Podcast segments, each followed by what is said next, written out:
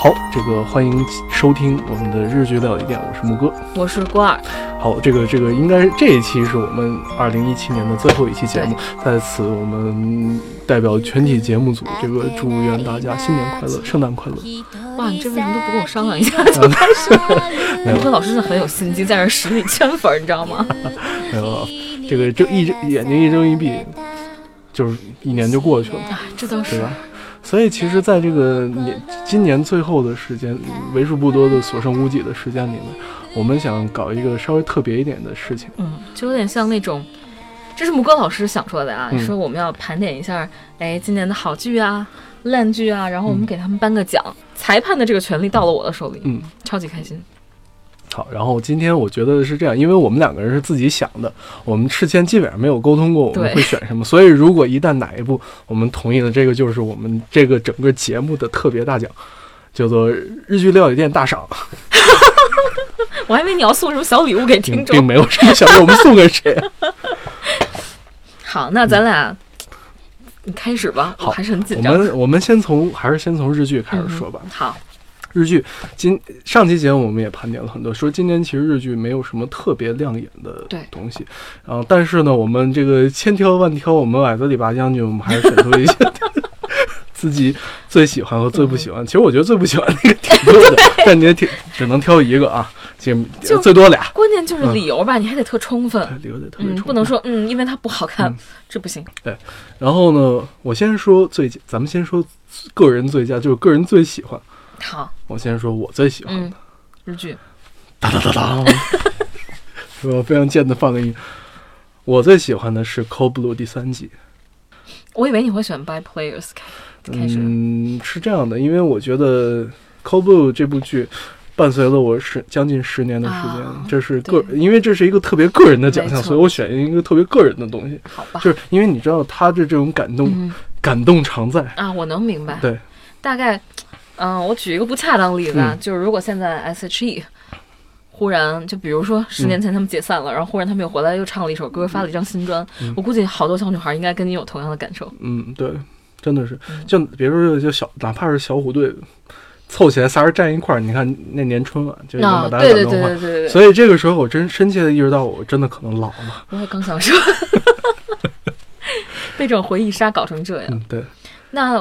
下面你是希望我先说我最喜欢的，还是你先说你最喜欢的？啊，我最喜欢其实挺小众的一部，叫《架空 OL 日记》。哦，没看。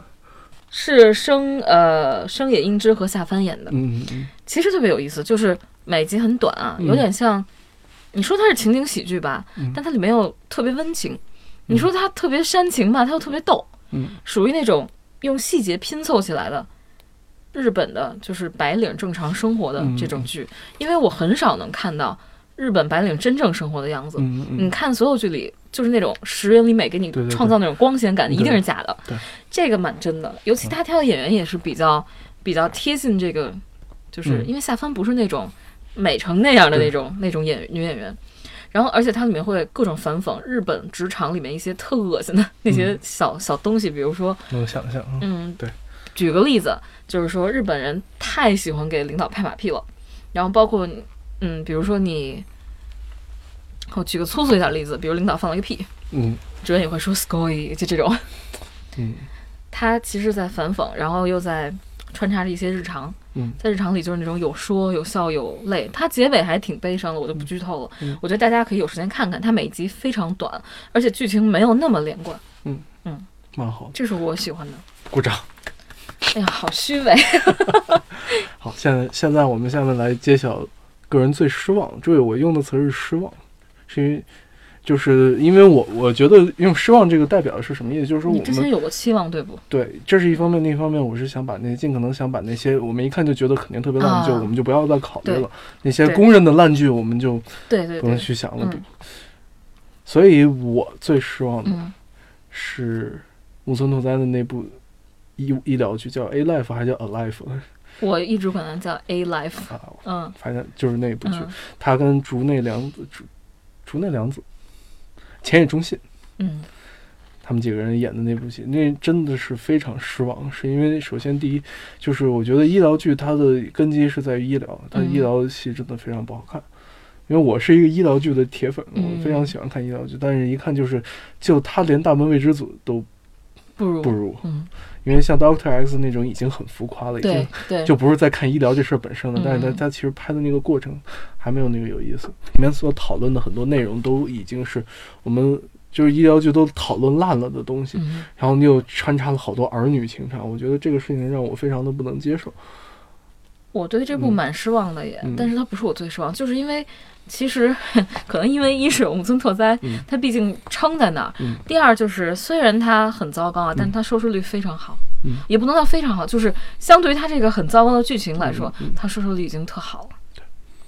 但是这让我想起来，我插一句嘴，这让我想起来特别逗的一个，就是每年好像观众都会选最喜欢的男演员和最不喜欢的男演员，然后木村拓哉。因为这部戏既在最喜欢男演员里，也在最不喜欢，而且都是前三。哇哦！就说明木村的这个影响力还是很大的。对，没有没有办法。而且说实话，木村这么喜欢滑呃冲浪，晒成晒的那么黑，真的是有点 油光锃亮的。我的天哪！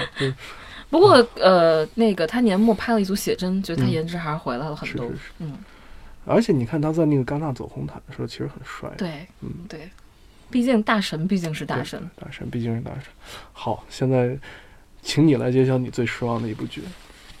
我最失望，其实我一直在两部里面游移。你就那你就都说了吧。呃，一部是《毛毯猫》哦，一部是《无人生还》哦。可能就是《毛毯猫》是让我觉得，嗯，《毛毯猫》让我失望的点在于，你用猫作为一个噱头，然后还拉了西岛秀俊来演，但是最后除了猫好看。西岛秀俊好看，没有任何好看的东西。嗯，你能理解那种失望吗？就是因为我今年养了猫嘛，然后对猫产生了一些特别深刻的感情，就想看看以猫作为主题的这种治愈系的电视剧能演成什么样。然后我想，可能以后我也会写一个国产的关于小动物的这种剧。我当时是这么想的，但是我看完真的超级失望，就是它除了猫没有任何剧情。嗯，而且它就是就不就足够了吗？那我可能真的没有那么爱猫，我不知道。郭郭二老师养了两只猫。对，然后就是，你怎么可能要求一个正常的平凡人吸猫吸那么多集？嗯，就是你会审美疲劳。猫是很好看，但是它剧情真太烂了，甚至盖住了猫的可爱，所以这个让我觉得特别失望。嗯，但《无人生还》真的是剧作上失望。嗯，《无人生还》是阿加莎·克里斯蒂的经典的推理小说。嗯，呃，好多人就是给封神嘛，封那种前三一般都会有。虽然我觉得。嗯，加沙奶奶的书呢是非常就是规整的，本格推理。嗯，但是你要说它神，可能没有那么神。我不知道是翻译的问题，我看英文会好很多，但是翻译过来总是差了一点儿。但不管怎么说，日本拍的这个《无人生还》就是已经翻拍过那么多次了，它这都是最烂的。嗯，就是从节奏上，嗯，首先给拉慢了，这是日本人一贯擅长做的。嗯，第二。就是大家拍了这么多版以后，你还要延续别人的风格拍，甚至原版的风格拍，就一点新意都没有。那你拍它干什么呢？这是第二。然后第三就是演员配合的非常尴尬。就是虽然演员都还不错啊，平时演技自己都能立得住的那种。他们之间可能我不知道是产生摩擦还是什么，就是没有一个人的配合是你觉得就像那个就像那个铁门生锈了一样，你那个钥匙转一转就嘎啦嘎啦嘎啦响，特别让人难受。哦，所以我对《无人生还》真的，我刚开始抱着很大期望去看，特别失望。你说这两部我都没看，《A Life》我没看，我看了一集我没看下去。我其实想，然后我看了专门剪把木村剪出来 cut。哦，日剧这个我们没有，很不幸没有达成一致，是因为我跟郭二老师的口味都比较独特。郭二老师是这个那个推理的推理剧的死忠粉，对，应该可以这么说。我是医疗剧的死忠粉，这个很难，这个很难。好，那么我们下一个大类别，我们要说日本真人电影。真人电影，对，OK。真人电影的话，呃，年度我最喜欢的是一部。是一部软科幻，啊，软科幻，嗯，生存家族。啊，我我知道了，嗯，这个我是看了的，小日向文世老师这个担纲主角的一个非常有趣的一个故事。其实他其实是我特别喜欢的点，在于他把一个其实家庭里面的一些。呃，怎么讲呢？家庭里面的一些这些矛盾也好，这些冲突也好，把它化外化成激化到一个非常大的一个矛盾里面去。就是说，他把一个环境弄得非常的极端，就是全全日本停电停了大概有两三年。对对，好像全世界停电，好像是全世界停电，停停了两三年，然后突然有一天来电了，就是这个这个片子就结束。但是它其实是一个公路片了，公路片的这个四一家四口骑着自行车在。就在一直寻找下一个目的地的这样一个过程中，他们路上认识了很多人。其实是个非常有趣的公路片，它是一个四个人在这个路上就是重新找回家的感觉的这样一个一个主题吧。其实我觉得，包括你想到《家族之苦》，其实它也是有类似的这样的设计，只不过是它的这个矛盾，它这个推动矛盾的这个催化剂来自于家庭内部，就是就是爷爷爷要离婚。啊！但是这是家族之苦。但是你说在这里面，他是把它外化，而其实日本人其实很少拍这种科幻的东西，所以我觉得蛮可贵的。而且说实话，整个风格我也很喜欢，它是一种非常冷的幽默，我觉得还是很有意思的。我其实刚开始听你说出这个答案，我有一点惊讶，因为嗯，正好印证我们上一期说的日本今年电影的趋势不是，就是好像走向不是特别好。嗯，因为我看了这这一部，嗯，觉得。不是特别理想，嗯嗯，不是特别理想，就是概念是非常好的，但是包括剪辑、包括叙事上逻辑都很混乱。我当时是觉得稍微有一点，就是。距离好还是稍微差了一点点，所以如果你要是觉得这一部是你最喜欢推荐的，我会觉得，哎，今年是不是真的没没有可看？今年确实没有什么，没什么可看的。我觉得，因为因为有今年其实包括什么，有很多比较热门的作品，什么《华派情缘》像这些，其实就很没有什么新意。我我选我的我更多选的是稍微有点新意的东西，因为我只是觉得这个怎么讲呢？我觉得科幻这个东西，就它这个概念真的很，我真的很喜欢。至于说执行怎么样呢？我觉得不重要。对，也对。嗯，这这个是，所以这是我的标准吧？我觉得。花牌情缘，我甚至都没有想到这是今年的电影。嗯，就是你会很自然的把它忽略掉了。对。回想起这今年看这些日本电影，其实有一个很典型特征，就是人物标签化非常的严重。对，包括电视剧也好，包括漫画、动画也好，都是有这样的问题。就因为可能就是大家太习惯贴标签了，傲娇、萝呃萝莉控、什么御姐、什么病娇，就这些标签一贴，你就知道这个人是怎么回事。你知道为什么吗？就是我觉得是因为，呃，包括现在原创变少了也是一个原因，特别累。你从就是底层，你就是一个一给你一个平地啊，让你建一个高楼，你把这个人物建的有血有肉，然后需要编剧去认识他。对，你要你要觉得就是你必须认为你生活里有这么一个人，嗯，你才能去把它做好。所以真的是一个特别累的过程。对对对，我觉得现在大家为了出量吧，嗯，可能不太关心这个，而且发现给贴了标签以后呢，并没有也能拍。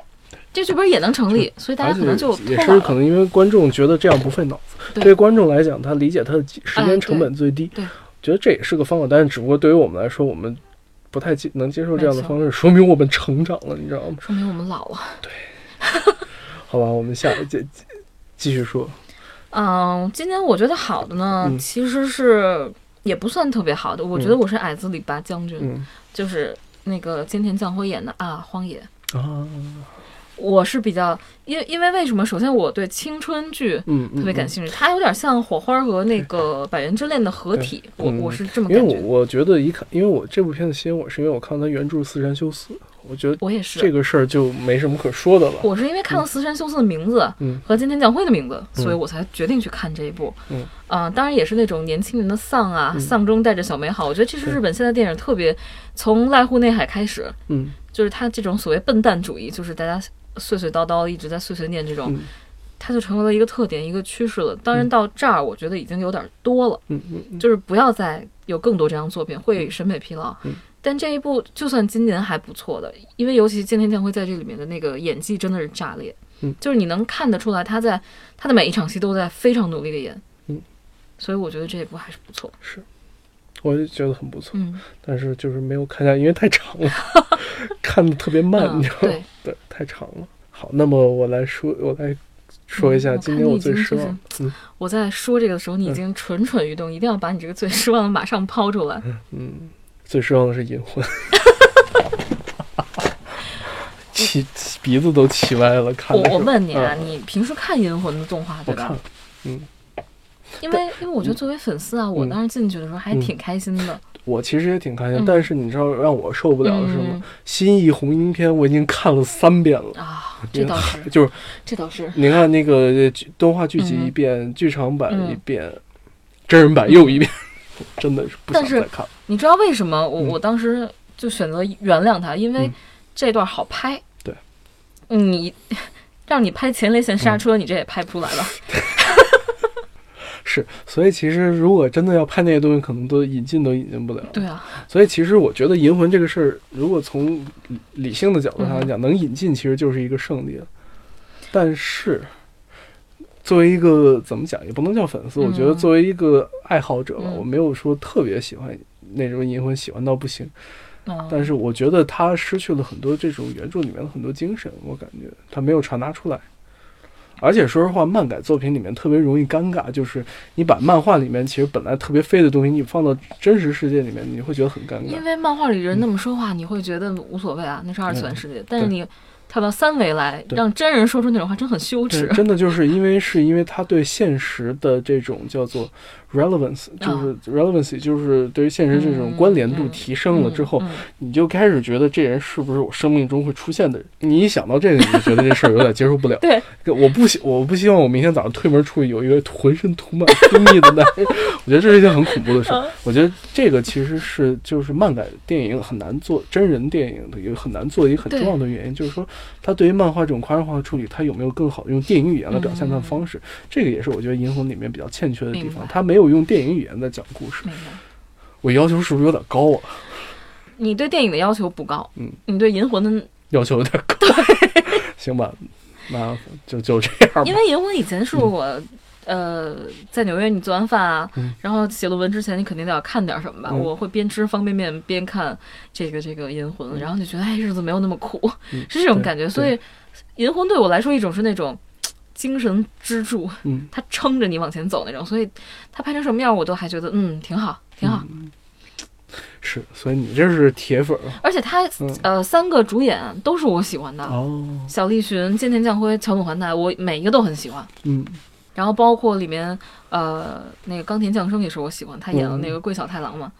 滋啦简奈卡滋啦的。对，而且，呃，这个桂小太郎说到这个还有一个渊源，就是因为我之前，呃，为了给我老伴儿他过三十岁生日一个惊喜，准备了一个就是那种秘密的 party，在家，然后给了他一个巨大惊喜。我当时，呃，他不是特喜欢二次元嘛，然后本来就是说。呃，要 cos 一下，cos 成了地狱少女，然后就我把照片发出来的时候，大家都说，哎，这不是贵吗？就让我觉得特别特别伤心，是挺伤心的。我把地狱少女 cos 成这两年。然后我最我最失望的呀，可能是吉木南雄吧。原来如此。对，所以你，嗯嗯嗯，嗯，你应该能知道。所以我懂，我懂。我觉得我们可以直接蹦到下一个话题，就是你最喜欢和最失望的演员。嗯。最喜欢和最失望的演员，我们我先说最喜欢的演员吧。我觉得今年我最最感到男演员，我一定要选菅田将晖。嗯，这个我觉得没什么可说的。这个我们刚刚从我们刚才讨论这些作品，哪怕是像《第一之国》这种 这种东西，你看他那个菅田将晖那种劲儿，他把这种漫改的程度拿捏的恰到好。没错。再加上你去，咱我们再回忆一下以前他演民王的时候的。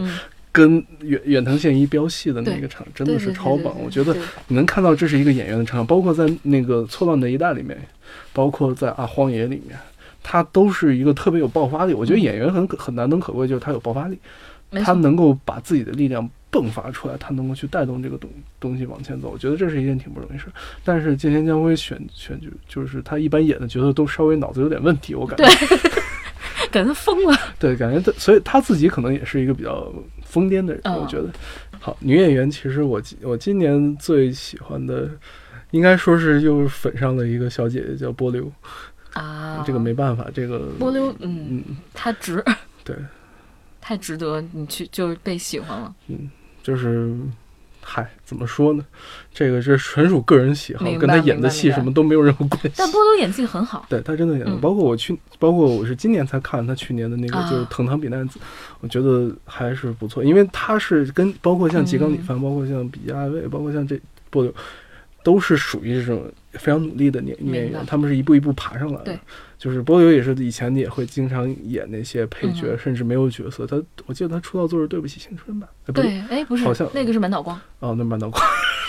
不，他里面演了一个学生，他啊，就是配角，配角非常配角的配角。嗯。然后呢，就是他，反正就是他也是这样一步一步爬，就因为那个陈年剧叫什么来？阿浅。阿浅，阿浅来了，对，阿浅来了，才火的，一五年的事。所以对于他来说，我觉得是非常不容易的一件事。我就是。他其实之前演了一部电影，叫做叫什么《对着流星许愿》，然后那个是一个特别纯爱的片子，就是描述了一个就是男朋友死了的女是大学女生，她她排遣寂寞的方式睡在玄关里，没错，我觉得就嗯，感觉他那个拿捏的就很好，我觉得这个是一看就是。用不同不停的用配角，用这种出演的机会来磨练自己，最终走上这个巅峰的一个非常好的一个。他今年四月份还跟东出昌大演了一个那个，其实并没有那么对对，也其实演的也还不错，而且那个剧口碑也还可以，还可以对啊，包括还有之前那个妈妈，我可以不做你的女儿吗？对对对对对，那个他跟斋藤优贵那个搭戏，其实感觉也很有意思。哇，这是男演员和女演员，我最喜我今年就是最喜欢最喜欢的两个。就是菅田将晖，因为我一直是苏打粉儿，所以我没有把它列为，嗯，就是我选的。因为你你问我最喜欢的嘛，没有说演技最好。我我个人今年最喜欢龙星良。哦，就是为什么？其实理由特简单，就是去年你在看他演戏的时候还特别色，嗯，你到今年青涩的色，到今年，嗯，就是那种你感觉他这个小男孩成熟了，嗯，长大了。那么帅气，好，就是就是怪阿姨终于看着隔壁小小男生长大了那种感觉。对对对，就是他，包括他的那个呃，从他的表情，他的那个说台词的那种节奏，你都觉得他比以前要好很多。嗯嗯，所以我而且他今年拍了很多写真，真的很惊艳。嗯，不知道这个理由够不够啊？可以，足够，非常好。女女明星更更是很很奇怪，呃，我选的是芦田爱菜。哦，哇，你那怪叔叔那个表情一下就变了。芦田爱菜是我算是我小女神吧，嗯，她真的叫看着她的看着她演的剧，看着她长大。嗯，这句话应该这么说。她今年考上了庆应的中学部。哦，而且偏差值是七十，就是这种这种超高的，对学霸型学霸型的。关键他演戏也没有耽误，然后今年上了很多综艺，你会觉得他的他的演技随着他的这个智慧的增长，就是进步的太快了。嗯嗯而且他呃，就我我看过他和一个谁的采访节目，好像是哪个作家哪位作家采访节目，他问出来那些话。他说他写东西，嗯，就是他才小学那会儿，他说他的写东西不会起承转合，他在转的时候做不好，我只能写到起承成合。他说这跟我的演绎的生涯差不多，就是你会觉得这个小孩儿，嗯，蛮有意思的。是，他上那个综艺模仿的是那个有一个叫什么 career career woman 还是 career lady 我忘了，他他就是模仿那种什么，我我记得当时。是哪个综艺来着？然后他就模仿成年女性，然后就说大概就是有了钱，什么男人都想都可以有那种。他才几岁那会儿，然后就觉得这个小姑娘真不简单。嗯，确实。不过其实日本童星有一个特别可怜的问题，就是说，因为他太早接触这种演戏的这种东西，他长大之后他的演技、演戏的方、表演的方法就特别固定，他戏路就会越来越窄。我希望卢天爱再不会变成这样。我觉得他不会是因为。他，我我我挺欣赏他考上这个庆应中学的这个事情，因为他基本一年都没有怎么接戏。他说我一定要先把学习搞好，再去谈演戏的事情。我觉得他主次分的还是蛮蛮清楚的。孩子聪明，就是不断，他爸爸是银行家呀，然后就从小让他读很高深的书。嗯，所以我觉得他应该以后不会像那种我我国某些著名童星那样。那么固化，去演二点二分的那个电视剧。嗯，希望如此吧。男哦，男女演员都说完了，那你最失望的是？最失望男演员是木村拓哉，嗯，因为他 因为说实话，我觉得今年他接的戏都都很不好看，嗯，他今今年就没有演什么特别有代表性的作品。当然，你也不能要求一个演员每年都有代表性的作品，嗯，但我觉得可能因为今年他深陷这个对吧解散这些这些事情，包括解约啊，就是。就其实还是挺伤神的，但是我只只是我就当做是对他的鞭策吧，他也编不着。女演员的话，我最失望其实广濑铃。你先说，你先说。我觉得我不知道为什么，就是我觉得他其实我我我不能叫对他有很高的期望，我觉得他其实的潜力其实蛮大的。我希望他能够从这种。青春靓丽的这种形象，能够因为毕竟已经是马上就十八岁了嘛，能够有一个质的飞跃，我一直期待这一天，但是这今年还是没有到。我点评一下你说的这个木村拓哉呢，我倒不觉得他是深陷这个解散的事儿，因为木村拓哉当年能作为呃直接在台上向粉丝直接就说我要结婚了这种这样的男艺人。而且他当年那么火，就整个亚洲恨不得都要为他哭泣的那种，他都不管，他那么任性。就是我觉得他不太 care 这个组合到底是怎么样。我觉得他是属于真的好久没演戏了，他真的好久没演戏了。有道理。他解散以后这是第一第一次出来拍戏嘛？我觉得他可能真的需要去熟悉一下这种感觉，所以他后面接了很多戏，我觉得也是这个原因。嗯，确实。至于广濑铃呢，我我可以先跟你说啊，就是咱们这个日剧料理店大赏第一项就已经出来了，因为 她也是我今年最失望的女演员。我跟你理由其实差不太多，嗯，我觉得广濑铃她的演技，用刘烨老师话讲特别好，特别满意。但是，呃，我觉得她可以演一些更丰富的人。对。他不要再去演那种，就是就就算是他虽然很好，没有去演很多傻白甜啊，但是如果老演《海贼日记》里面那种，就是话不太多，然后好像有点深仇大恨那种很压抑的小女孩，我觉得也是一个很固定的戏路。包括第三第三次杀人，就是那个第三度嫌疑人，我觉得他跟《海贼日记》里的表现没有任何的飞跃。所以其实你看广濑铃，我就只记得她两张脸，一张是像拉拉队少少女、花牌情缘，就这种青春靓丽美少女，然后呢就是就是闷头一一往无前这种，然后要一另一种就是你说的这样的，这是另外一个，就这两张脸，我其实我想不起来别的，其实蛮可惜的。我觉得也许有，但是可能是我们他还没有来得及展示出他这一面，毕竟年轻嘛，而且包括他之前有一些黑历史。他其实今年来北京，咱们见到他那会儿，我觉得他已经好多了，包括在台上的仪容啊、仪表，还有他发言，其实已经比之前好多。可能因为在陌生的国家会稍微收敛一点。我我我其实希望他，嗯，随着年龄增长会多一点内心的东西。对对对，不要再，因为他其实你能看出他演技特好吧？对，嗯，像《海贼日记》里，他可能因为在演一个他这个年龄可以。Hold 住的角色，但你不可能永远只演十几岁的小孩。对对对，那你以后可能要演更成熟的东西，像《花牌情缘》也是这种小女孩似的。我会觉得挺可惜的，要不然他这个这么聪明的这种这种天赋会浪费。对对对，所以就是其实也是当做一种鞭策吧。对，这是爱的鞭策，爱的鞭策，爱的鼓励。嗯，但我最失望男演员，我对他没有爱啊。嗯，就是我为什么要急于跳到这个环节，是因为我要就着齐木楠雄继续说。哦。你应该知道了吧？神奇先生。对，好吧。山崎先生，我觉得不光是我对他失望吧，很多我其实对他没有喜欢过。我一直觉得我不知道他的帅点在哪儿。当然，这句话可能会得罪很多小女孩。嗯嗯。但是让我真正失望的是，他永远在接漫改。嗯嗯嗯。我觉得你既然有这么庞大的粉丝基础，你为什么不去稍微尝试一下不一样的东西？他没有。嗯。他一直在漫改里面。来回打转，从这部跳到那部，从那部跳到那部，而且发色天天换。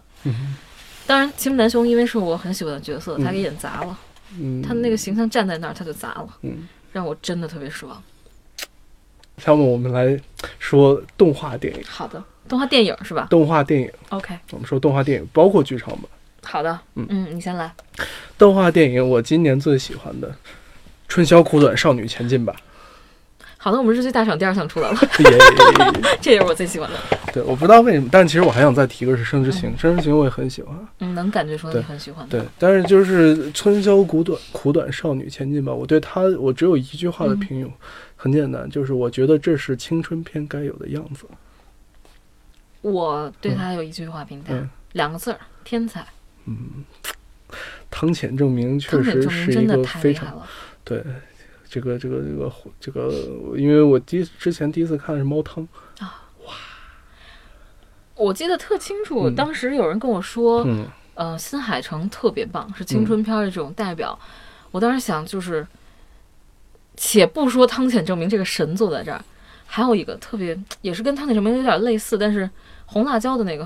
金敏。对金敏，我就说你把金敏跟汤浅证明往哪儿放？红辣椒是我此时呃至今为止还是动画第一名，没有人能超越。红辣椒真的太棒了，就是你会觉得金敏和汤浅证明非常非常有天赋。对对对，太会讲故事。对，真的希望汤浅证明能活久一些。他的那个画面的那个色彩，然后包括他用的那些元素，嗯，太美了。就是不光是剧情美。就是就是天才，而且它里面你能看到闪光点，就一点一点在迸发，嗯，那种感觉特别好。是的，是的，我非常同意。而且其实这一部电影有一个非常大的看点，就是它是汤浅证明和森见东美彦第二次合作。对，第一次合作就是四叠半神话大戏，那个也超棒，那是我的入坑作，你知道吗？然后我就开始看青衣少女了。你这个坑跳有点快，对，特别神奇。但是就是三剑登美彦，他其实不是写轻小说，他是正统文学作家，他是他写的东西非常的正经，非常有文学性。所以其实四叠半特别好看，我觉得也在这儿。包括三剑登美彦吧，我一定要说几句，因为我当时呃看了很多推理以后，就开始连着青春一起嘛，我会觉得三剑登美彦他的文字。如果光是看文字的话，有一些无聊。嗯，但是一旦被动画化，真的就很棒。他可能跟汤浅证明和金敏那种路数特别对，就是他很飞。他有时候你看看着看着你就不知道他要说什么了。我是这种感觉。对，我觉得就是因为这可能是我看电影看动我看动画片一个很重要的点，就是我我之所以不太喜觉得，我觉得新海诚有点不不不那么喜欢他，是因为。现实就是这样，你还要再把现实放到动画里，我觉得你还要去追求它真实，我觉得这并不是动画该做的事情。当然了，我觉得这只是我自己的想法，我觉得动画就是应该飞，就是应该不讲逻辑，就应该胡来，越胡来我觉得越棒。嗯，你中二病得的蛮蛮严重。不是，也是因为是因为身在这个行业里，你天天你要让大家理解你要讲的东西，我就希望我自己喜欢的东西能够不那么不一样一点，我会喜欢。那那种特别飞的东西，所以，嗯，但是新海诚呢，因为你的名字吧，我没看哭，嗯，好多男孩看哭了，好多小孩看哭了，我觉得很美，做的超级美，但是离感动还是有距离。没错，不过说到这个，我觉得。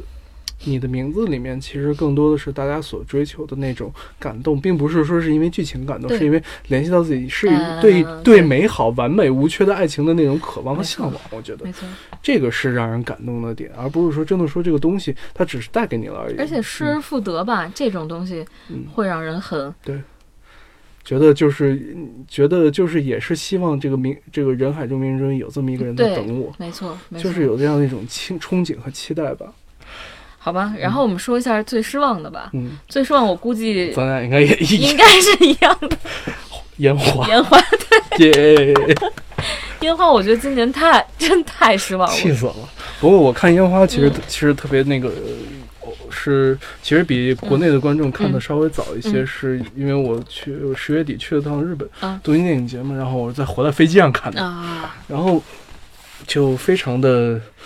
就那一路愤愤不平，也不能叫愤愤不平吧，就是一路上觉得这个东西，哎呀呀，哎呀呀。我觉得吧，嗯，如果你在飞机上都觉得这部片子不好看，说明它是真的不好看。嗯，好歹我是去完完整整把它下下来在家看的，所以你也没去电影院，我也没去电影院，我我看的很晚了，那会儿已经下了，然后。我为什么我为什么会特别失望？因为我是冲着岩井俊二和新房昭之这两个名字去的。对，不过说到这个片子，我想稍微倒一点，就是岩井俊二当年拍的那个短片是他的出道作。嗯，他其实这里面的设定只是在四，他这个片子总共四十九分钟。对，他的设定就是在于两个人发现这个世界。呃的残酷和不美好之后，他们就回去了。对对对对对对。然后新好家伙，这个可好，新房昭之这新房老在这个叫南泽十八，知道这个名字的都不是什么好东西。回去他把这个故事改成了一个非常奇怪的故事。新房昭之因为在我心目中也属于天才级别的。他当年做《魔法少女小圆》的时候，我真的觉得哇，怎么怎么这么惊艳？还有，因为我超喜欢物语系列。我刚想说《花物语》，就是他做的是这这种类型的，你会觉得怎么回事？新王朝是怎么了？他也不是，我觉得他其实也是一个很有意思的尝试。我觉得他其实有一些，就比如说他提出这个“如果”的概念，他其实这个概念我就还蛮喜欢的。时空穿梭，我如果他，你还记得那个地方叫什么？叫茂夏。嗯，对。茂夏日文读出来就“猫西姆”，嗯，“猫西姆”就是“如果”的意思。就其实它整个就是整个这个概大概念就是三次的如果，如果我这三次如果我的如果我把它救下来，如果我带着它走了，怎么样？它其实这个点我觉得蛮有意思，只不过它执行还是魔法少女小圆那个，对它的执行就超超差。我我不知道为什么啊，但是我当时想的是岩井俊二是一个非常非常非常三次元的人。他拍的虽然你觉得他那个莉莉周什么都特小清新，但他其实拍的特别三次元。这种事情只可能发生在三次元。对对对对对。新房招之就太二次元了。对对对。我我觉得他们两个其实融在一起，可能这是他们融合的结果。嗯。但是并没有就是我们想象那么理想。对对对。所以，但是我觉得至少是一个很好的尝试。而且说实话，我很喜欢那个里它里面用的那首歌《琉璃色的地球》啊，当年松田圣子的。巅峰的时期的唱的巅峰的曲子，我觉得那个是带一种非常美好、纯粹的向往。没错。啊。所以我们马上进行下来最后一个，嗯，动漫。对，就是动画番剧。对，嗯，动画番剧其实今年我最喜欢的，我想提，嗯，几个来着？我想，其实我准备了三个，我有三个，但是这三个其。我们捡到两个吧，我捡到两个，而且这两个都是今年，就是都是十月的新番。嗯，一个是魔法使的新娘啊，一个是少女周末旅行。嗯，少女周末我看了，魔法使新娘我还真没看，在爱奇艺上有。OK，他因为他没在 B 站。魔法使的新娘，我觉得我为什么喜欢？我觉得它是今年整个所有制作就是 production value 应该叫什么？就是制作水准是最高的。魔法使新娘，而且它其实它的结构是单元剧的结构，但是它其实讲的一个又不卖肉又不色情又不那个又不卖萌又不那个什么，它是一个非常平淡，但是你又是一个非常残酷的一个残酷的物语，就非常残酷的一个世界设定。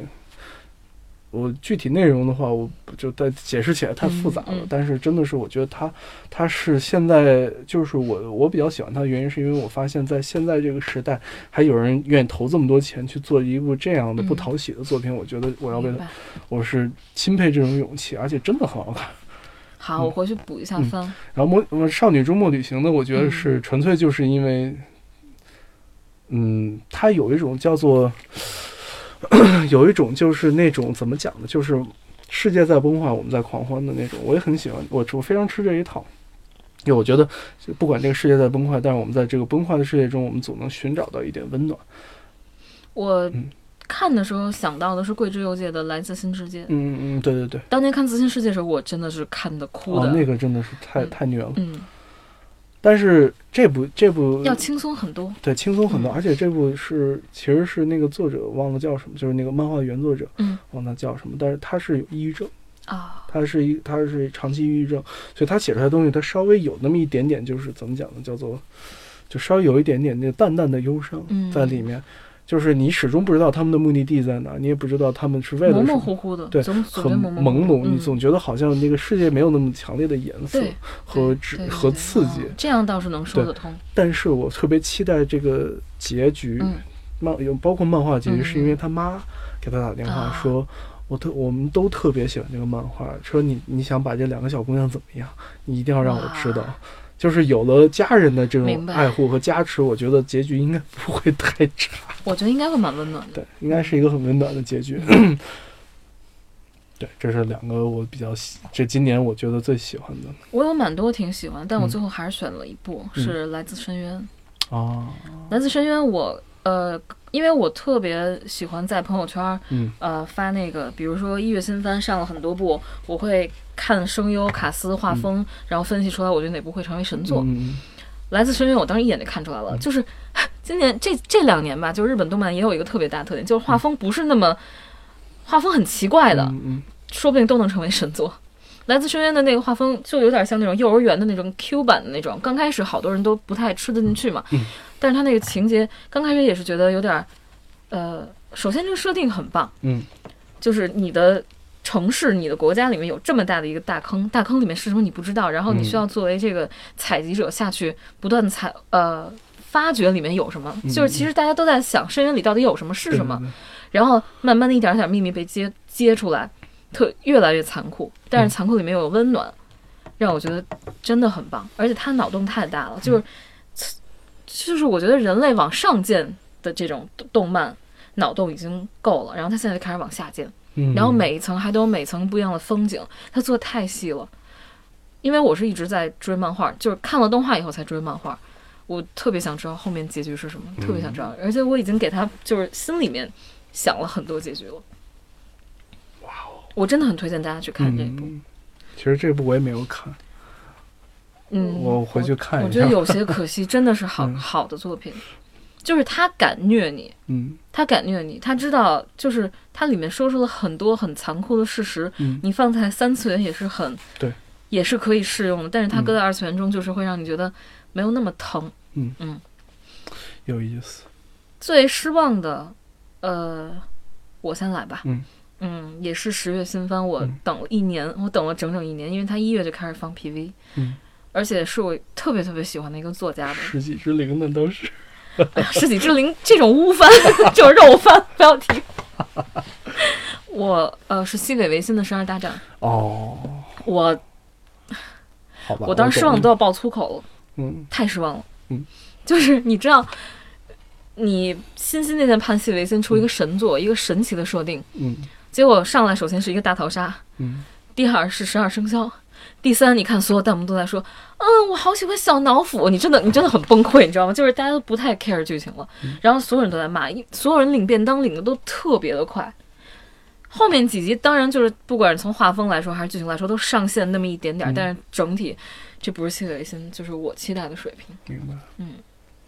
原来如此，因为十二十我不太看战斗番，因为我觉得确实不是我的菜。我不因为我一般都是晚上睡觉之前看，我不想看太激烈的。你看过 Fate 吗？Fate 没有，我不是很喜欢。说实话，我看我知道那个设定，我也知道它是怎么回事，但我不是就对不上，对不上，对不上，只能这么说。包括什么那个什么刀剑神域，这个我也看不下去，我就不太接能接受这样的设定，我觉得。too heavy 就是太太沉重，我不太能够看得下去。然后我比较喜欢稍微日常一点、带点脑洞的，或者说有点意思。所以说到这个，我要说，我今年其实最失望的，我我数了一下，其实挺多的。包括看了这新番里面小埋，我挺失望的。我有很多很失望，包括《刀剑乱舞》。对 对对对，刀。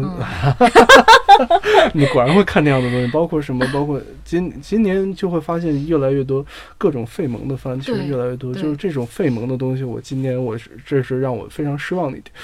呃，我觉得这是一一方面原因是因为行业的原因，另一方面是因为我。确实是已经不是这个东西的受众了，因为你看弹幕里面都十几岁的，什么一还还说什么你是小学生吧，就就明显一个初中生、高中生他们骂人家是小学生嘛。所以其实我发现，其实我已经不是那个受众群体，所以就觉得嗯，这个事情可能也许说失望的是对这些费蒙的东西失望，也许失望的是对自己失望。我倒觉得吧，就是我还是看了一些费蒙，没有办法，你总要了解一下现在年轻人到底在想什么。你看到里面弹幕说那些话，确实也知道大概是零零后啊、零五后在看这些东西。对对对，我觉得哇，自己真的要。我觉得倒也挺好，就是咱们到这个年龄可以不去做受众了，对，但可以反过来做，就是给他们制造好东西的这些制作。我觉得这个是一个挺开心的。对，就你终于长到了你可以去表达自己、可以去制作好东西的那个年龄了，我觉得挺好的。嗯。我们也期待明年呢，还能够继续和大家一起再聊这些有趣的事情吧。我觉得，不管说看哪个国家的电影或者什么样的作品也好，我觉得获得快乐不一定是获得快乐，你能从中得到不管是什么，哪怕是恶心，哪怕它是一烂片恶心，我觉得都是一件不是一件坏事。百年人生重在体验，这是我们高中老师经常跟我们说的一句话。我觉得好的东西、坏的东西，它都有自己存在的价值。对，而且我觉得可能像我看费蒙番，摆在那儿当背景音听，是一种放松吧。你可以真的那个东西不用动脑子，也挺好的。所以其实就是这样，就是说我们可能我们这些想法只代表我们自己，就是说我们每个人都去要去寻找我们自己喜欢的东西。所以这次我们非常特意的要强调，这是我们喜欢的，而不是说我们认为最好的。对，我喜欢的东西，我发现其实很多人真的是喜欢一件东西和觉得这个东西好，很多人把这两件事他分不开。对，其实这两件事是最最应该分开的。你应该承认这个东西的价值，但是喜不喜欢那是你自己的事情，没有人可以干涉。但是这个东西的价值，你要承认。其实刚开始说就是这个这个节目开的时候，我们也没有说过想定什么基调，可能还是分析了一些比较严肃的东西。对，当然明天还是会继续严肃下去的。但是其实我们，我们毕竟两个人都是这个算是从业者吧，就是我们其实更多的是想从中学到一些我们可以借鉴的东西，这个对于我们来说讲是受益匪浅的。如果能在这个我们俩聊天的过程中，能够和观众老爷们、听众老爷们一起这个有有点收获，一起讨论、一起探讨人生，我觉得这是我们无上的光荣。对，而且这个节目就没有白开嘛。对，我们也就没有白费这些力气。今天就到这儿，然后我们提前祝各位听众老爷给大家拜个早年啊！你这也太早了。好，那就这期节目我们就聊到这儿。好，提前祝大家圣诞快乐，新年快乐。